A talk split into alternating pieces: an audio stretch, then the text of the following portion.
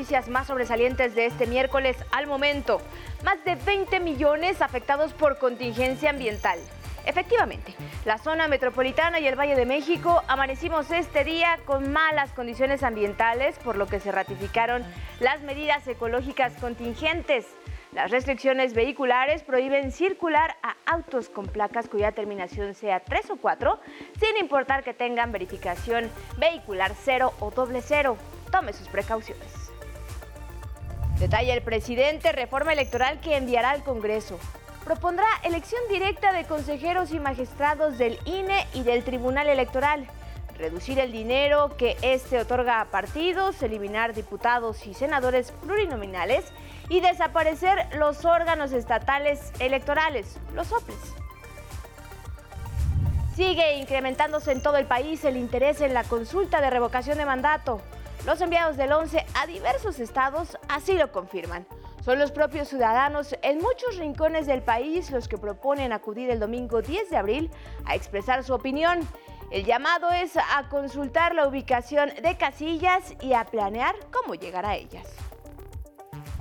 Caso Ayotzinapa podría llegar a Peña Nieto.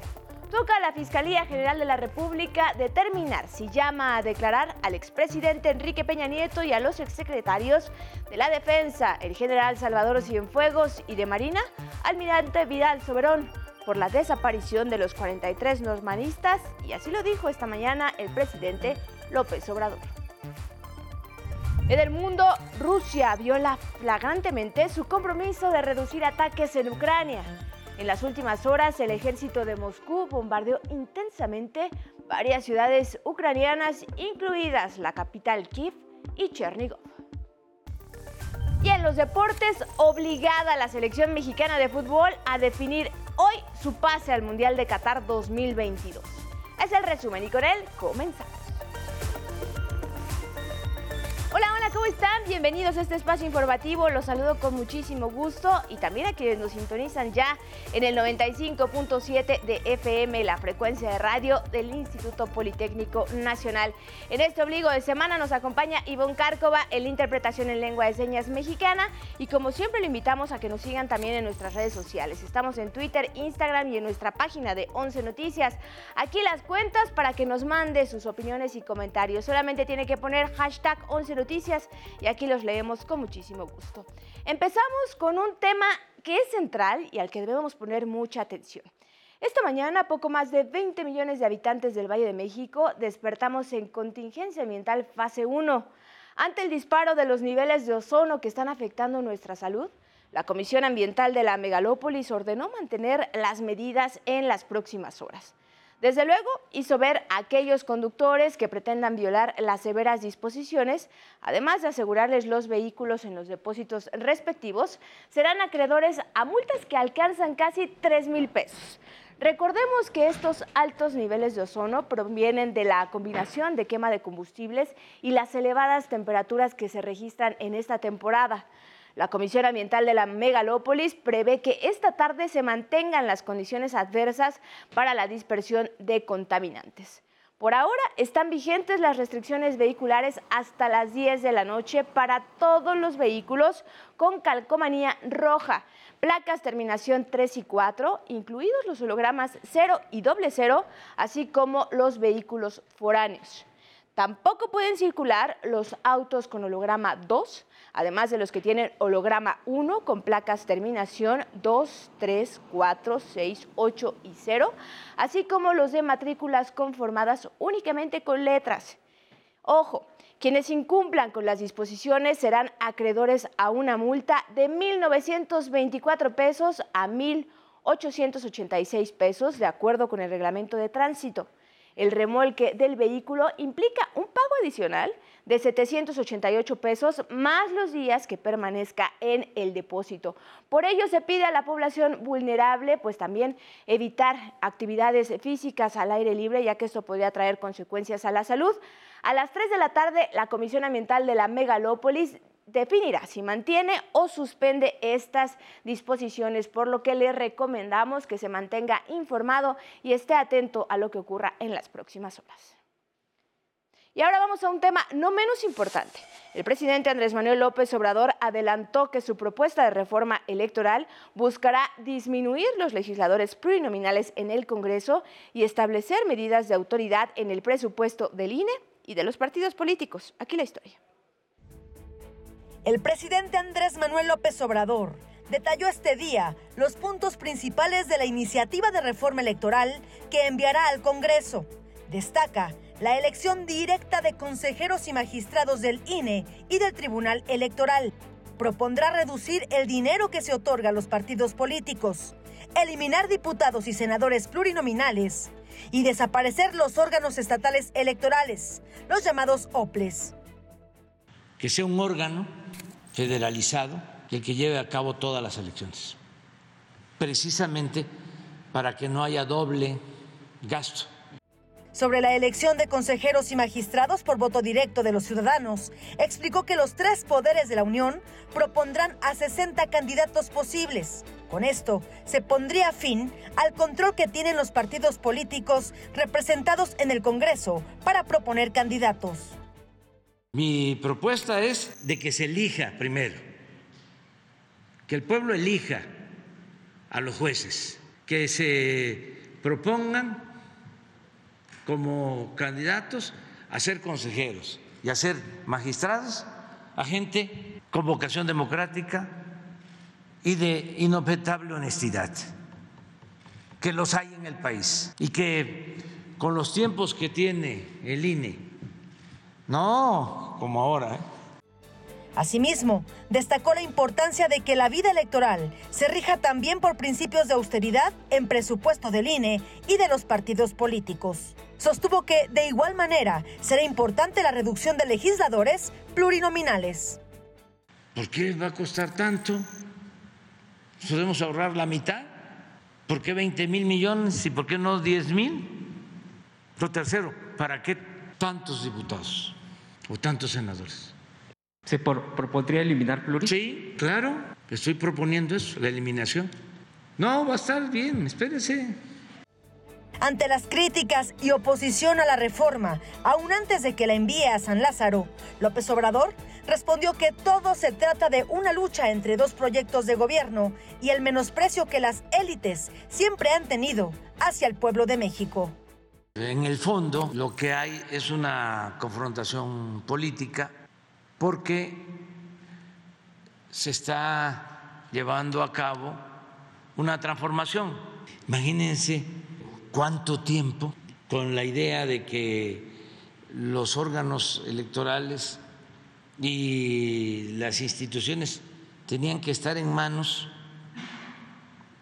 de eh, gente de élite, de la academia o de la política.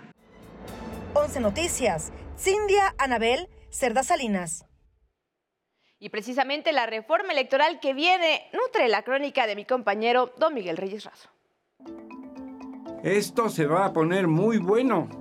Festejó muy animado el presidente Andrés Manuel López Obrador al anunciar su intención de remitir a la Cámara de Diputados una iniciativa de reforma constitucional en materia electoral. El pueblo será el gran elector. Consejeros y magistrados lo serán si el pueblo los aprueba. No importará origen ni condición, el pueblo los elevará por sus virtudes y buenos hechos. Se federalizará el proceso electoral. Se eliminarán los organismos electorales estatales. Se sepultará el régimen de cuotas que priva en el actual Instituto Nacional Electoral mi reforma electoral quiere robustecer la democracia mexicana y reducir el número de diputados. México mantiene hoy el organismo electoral más costoso del mundo. Se reducirán las participaciones federales a los partidos políticos. La presidencia de la República propondrá a 20 candidatos, aspirantes hombres y mujeres en idéntica cantidad. El Poder Judicial disfrutará ese privilegio lo mismo que el Poder Legislativo. Sopeso la posibilidad de que mexicanos residentes en el extranjero tengan pleno derecho a participar en nuestras elecciones. Pronto estará lista mi iniciativa. se abrirá la puerta a la verdadera democracia. Esto es, el pueblo dirigirá su destino.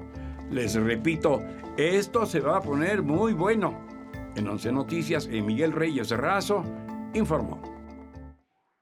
Continuamos con nuestro despliegue informativo por las entidades del país para recoger el pulso de los ciudadanos que se alistan para votar en el ejercicio de revocación de mandato el próximo 10 de abril. Y hoy saludo con mucho gusto a Axel Meneses, quien se encuentra en Jalisco, Alejandro García en Oaxaca y allá en Puebla estás tú, Mauricio Romo. Muy buenas tardes, compañeros. Adelante con sus reportes. ¿Qué tal? Buen día, te saludo con gusto a ti al auditorio de Once Noticias. Nos encontramos en Jalisco, uno de los estados que podría ser clave en esta consulta de revocación de mandato por la población que vive aquí. Estamos precisamente en Guadalajara, una de las ciudades más grandes de todo el país y aquí los ciudadanos ya se dicen listos para participar en esta consulta de revocación de mandato. Fíjate que eso es muy bueno, ¿eh? que esto suceda cada pues cada sexenio del partido que esté, ¿no? Está muy bien y así deberíamos de, este, de ir a ver todo, eh, analizar cada uno de los políticos y este, revocarles el mandato si nada más están haciendo algo en contra del pueblo. Pero si tomaran la decisión de votar, seríamos mejores. Serán más de 4.500 las casillas que se instalen alrededor de todo el estado de Jalisco. Con imágenes de mis compañeros Eduardo Zamudio y Jorge Bejarano, hasta aquí nuestro reporte. Muy buenas tardes. Muy buenas tardes, te saludo con mucho gusto. Dejamos ya el estado de Guerrero, ahora nos encontramos en Oaxaca, precisamente en Pinotepa Nacional, donde estamos conociendo el sentir de la población a propósito del ejercicio democrático del próximo 10 de abril, la revocación de mandato. Escuchemos. Yo digo que sí, está, está bien que se le pregunte a la gente, porque nosotros somos los que damos el voto. Los invitamos de todo corazón, salgan a votar este 10 de abril Recuerden que hoy necesitamos el voto de confianza. Muy importante salir a votar todo el país de lo que es federal y mi estado de Oaxaca, porque estamos muy contentos. Comentar simplemente que Oaxaca el estado con más municipios en todo el país, 570 de ellos, fue dividido en 10 distritos electorales y para el estado se tiene prevista la instalación de 1.900 casillas para que la gente pueda emitir su opinión el próximo 10 de abril en esto que será la revocación de mandato. Así la información, nosotros seguimos haciendo este recorrido por el estado de Oaxaca. Buenas tardes, continuamos con nuestro recorrido y el día de hoy nos trasladamos al estado de Puebla. Estamos en el pueblo mágico de Atlixco para conocer cuál es la opinión de sus habitantes acerca de la próxima consulta de revocación de mandato. Vamos a escuchar la voz de la gente. La gente que está visitando puede votar, entonces el chiste nada más es buscar la información y en cualquier lugar que uno se encuentre puede dar respuesta. Que es algo pues, muy bueno porque así eh, pueden tomar opiniones de diferentes conceptos de personas. Y creo que sobre eso pueden mejorar. Considero que está bien, ya que este, pues uno puede juzgar que también va el mandatario y saber si podemos eh, hacer esa revocación cuando no nos guste. El día de hoy nos estaremos trasladando a otras zonas de este estado de Puebla. Continuaremos llevando toda la información a los espacios informativos del 11. Hasta aquí mi reporte con imágenes de Dante Gutiérrez y París Aguilar. Mauricio Romo, Axel Meneses y Alejandro García, muchas gracias por sus reportes. También gracias a nuestros compañeros camarógrafos y continuaremos informando al respecto. Ahora vamos al expediente Ayotzinapa. El presidente López Obrador consideró difícil que Enrique Peña Nieto no tuviera conocimiento de la presunta manipulación que realizaron marinos en el basurero de Cocula durante las investigaciones de la desaparición de los 43 estudiantes de Ayotzinapa. La historia. El presidente Andrés Manuel López Obrador dijo que corresponderá a la Fiscalía Especializada en el caso Ayotzinapa determinar si cita a declarar al expresidente Enrique Peña Nieto, así como a los exsecretarios de la Defensa, Salvador Cienfuegos, y de Marina, Vidal Soberón, por el caso de la desaparición de los 43 normalistas de Ayotzinapa, como solicitaron padres de los estudiantes. Pero consideró, por su experiencia, que los presidentes sí saben cuando se toman decisiones de esa magnitud. Va a llegar hasta donde lo decida la Fiscalía Especial. Es muy difícil que no se entere el presidente, más cuando se trata de un asunto delicado. Sí creo que los presidentes están enterados. Siempre lo he dicho además.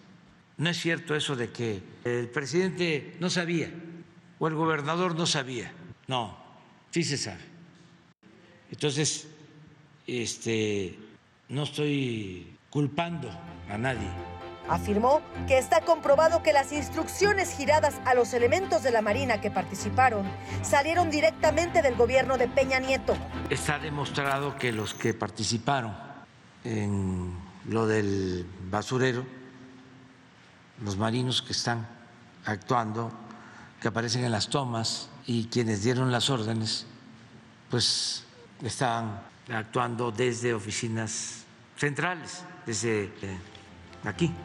Aclaró que el almirante que estuvo a cargo de los marinos involucrados en la desaparición de los normalistas y que aparecen en los videos revelados por el Grupo Especial de Investigación GIEI ya no está en activo. El encargado en ese entonces fue Eduardo Arredondo Aramburo. El presidente dijo enfático que el actual secretario de Marina, almirante José Rafael Ojeda Durán, no tiene ninguna responsabilidad en los hechos ocurridos hace casi ocho años. No, porque pues él no tiene este ningún eh, involucramiento en este asunto. Ojeda estaba de jefe de zona naval en Acapulco. Con imágenes de Christopher Arismendi, 11 Noticias, Cindia Anabel, Cerda Salinas. En más información nacional, manifestaciones de normalistas se registran en Guerrero. En Guerrero, normalistas de Ayotzinapa bloquearon por una hora la autopista del Sol y se apoderaron de cinco autobuses. Los manifestantes exigen a las autoridades dar con el paradero de los restos de sus 43 compañeros desaparecidos en 2014. En Nuevo León, el incendio forestal en la Sierra de Santiago es el más grande en el país y ya afecta más de 1.200 hectáreas, informó la Coordinadora Nacional de Protección Civil, Laura Velázquez. En Chiapas, el Instituto Nacional de Migración investiga el uso de un aparato de descarga eléctrica que presuntamente utilizó un servidor público contra un migrante cubano en Ciudad Hidalgo. La institución aclara que no usa aparatos de descarga eléctrica entre su equipamiento. En Morelos, con una inversión superior a los 4 mil millones de pesos, avanzan las obras en la autopista La Pera Cuautla, que beneficiarán a casi un millón de habitantes de la región. El gobierno federal entregará estos trabajos en agosto. En Ecatepec, Estado de México, autoridades investigan el incendio de dos patrullas. Las cámaras de circuito cerrado grabaron el momento cuando dos sujetos provocaron el incendio en las unidades. No hay lesionados. 11 Noticias, Arnold Gutiérrez.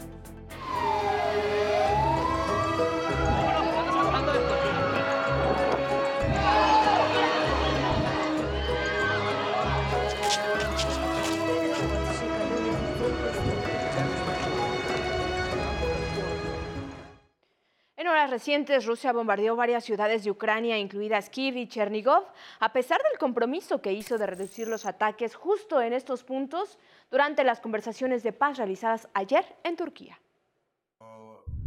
Durante toda la noche escuchamos sus ataques y escuchamos enormes explosiones al este y al norte de Kiev. Significa que hay batallas, que la gente sigue muriendo hoy. En tanto, el alcalde de Irpin, al norte de Kiev, señaló que al menos 300 civiles han muerto durante la ofensiva rusa. Los equipos de emergencia siguen recuperando los cuerpos tras retomar la ciudad el lunes pasado, aunque las autoridades alertan que la localidad aún no es segura. Queridos amigos, no regresen a la ciudad todavía. Es peligrosa. Les diré cuándo regresar, pero no será posible regresar en el próximo mes con seguridad. En tanto, el Kremlin negó que hubiera avances en las negociaciones de ayer con Ucrania, aunque destacó que hay puntos positivos y mucho trabajo por hacer. Ahora le invito a que conozcamos eh, esta historia que nos envía desde Polonia mi compañera Vianey Fernández, enviada especial. Se trata de varios animalitos que huyeron y sobrevivieron en medio de las bombas rusas. Esta es la historia. Oleg es un sobreviviente de la guerra. Este perrito llegó a territorio polaco con una patita destrozada. Posiblemente quedó en medio de fuego cruzado, le cayó encima una de las estructuras colapsadas. Su pierna estaba muy dañada y decidimos amputarle la pierna. Ahora Oleg está en buenas condiciones. Por difícil que parezca, la historia de Oleg tiene un final feliz. En la Fundación ADA, Oleg encontró atención médica y está por ser adoptado en Alemania. Desde hace 60 años, la familia del doctor Radoslav tiene este espacio en Shemeshin, a 10 kilómetros de la frontera con Ucrania. Hace 12 años se convirtió en una fundación de cuidado y adopción animal. Cuando la guerra comenzó, sintió la obligación de acoger a los animales que también sufren las consecuencias del conflicto bélico.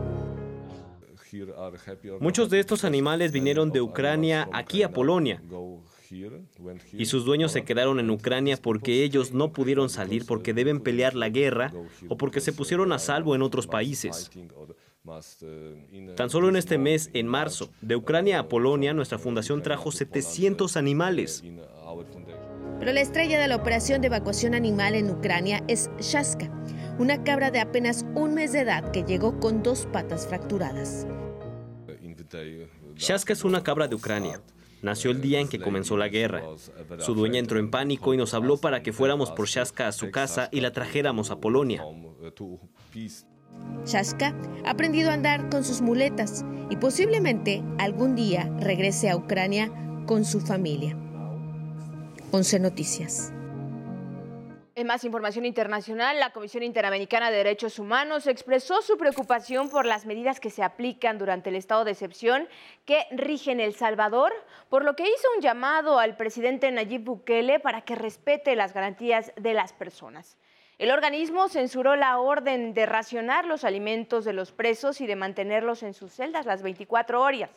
Contrariamente, el presidente Bukele pidió a la Asamblea Legislativa sesionar de manera extraordinaria para aprobar más herramientas legales para aplicar contra los delincuentes.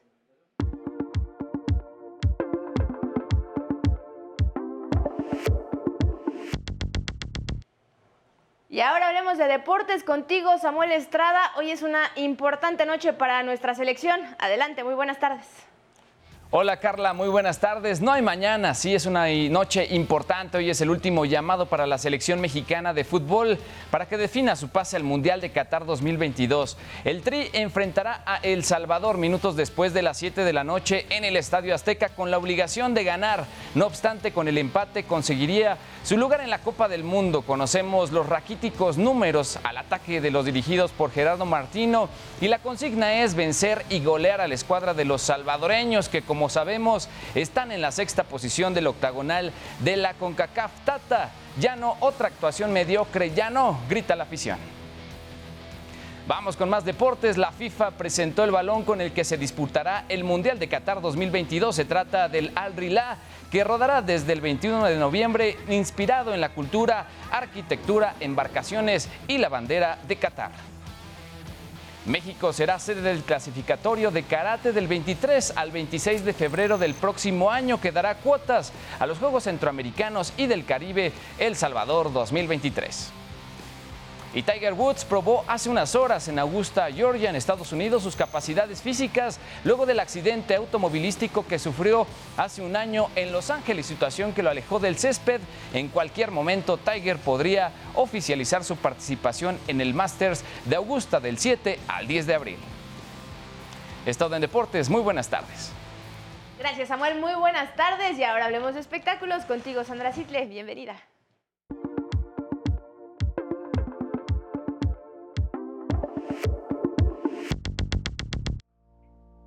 Gracias, Carla. Muy buenas tardes. La Comedia Nacional perdió a una de sus integrantes más destacadas.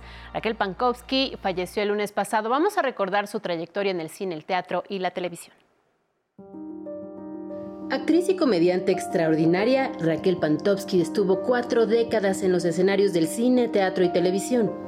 Participó en obras como El chofer y la señora Daisy y Cómo envejecer con gracia, además de telenovelas como Carrusel, Qué pobres tan ricos o Alegrijes y rebujos, aunque sin duda uno de sus trabajos más recordados será el que hizo en El privilegio de mandar. En el año 2000, Raquel padecía una depresión profunda debido al desempleo. Entonces llegó Martita Según, un personaje que parodiaba a Marta Sagún, esposa del entonces presidente Vicente Fox. Su excelente desempeño la llevó a conversar con ella en Los Pinos. La actriz confesó que le pidió que le permitiera seguir con su personaje en nombre de la libertad de expresión y para mantener su imagen en la mente del público. Fue todo un éxito tanto en el programa como en los shows de la comediante. Raquel Pankowski falleció el 28 de marzo a los 69 años de edad, víctima de EPOC, enfermedad pulmonar obstructiva crónica. 11 Noticias, Sandra Sitley.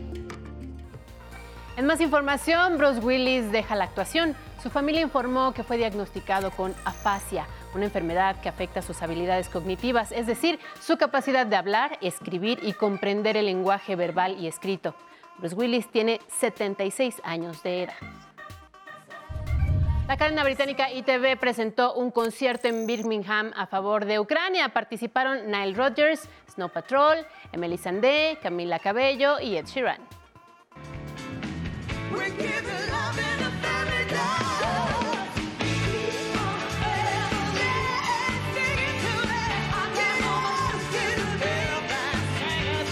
Lograron recaudar 12.2 millones de libras que se destinarán para ayuda humanitaria. En la presentación de Coldplay en Guadalajara, Chris Martin cantó Rayando el Sol al lado de Fer de Maná. Antes, en Monterrey, subieron al escenario a un fan quien pidió con un cartel tocar Gravity al piano. ¿Qué va a suceder el domingo cuando lleguen al Foro Sol? Nosotros te vamos a contar.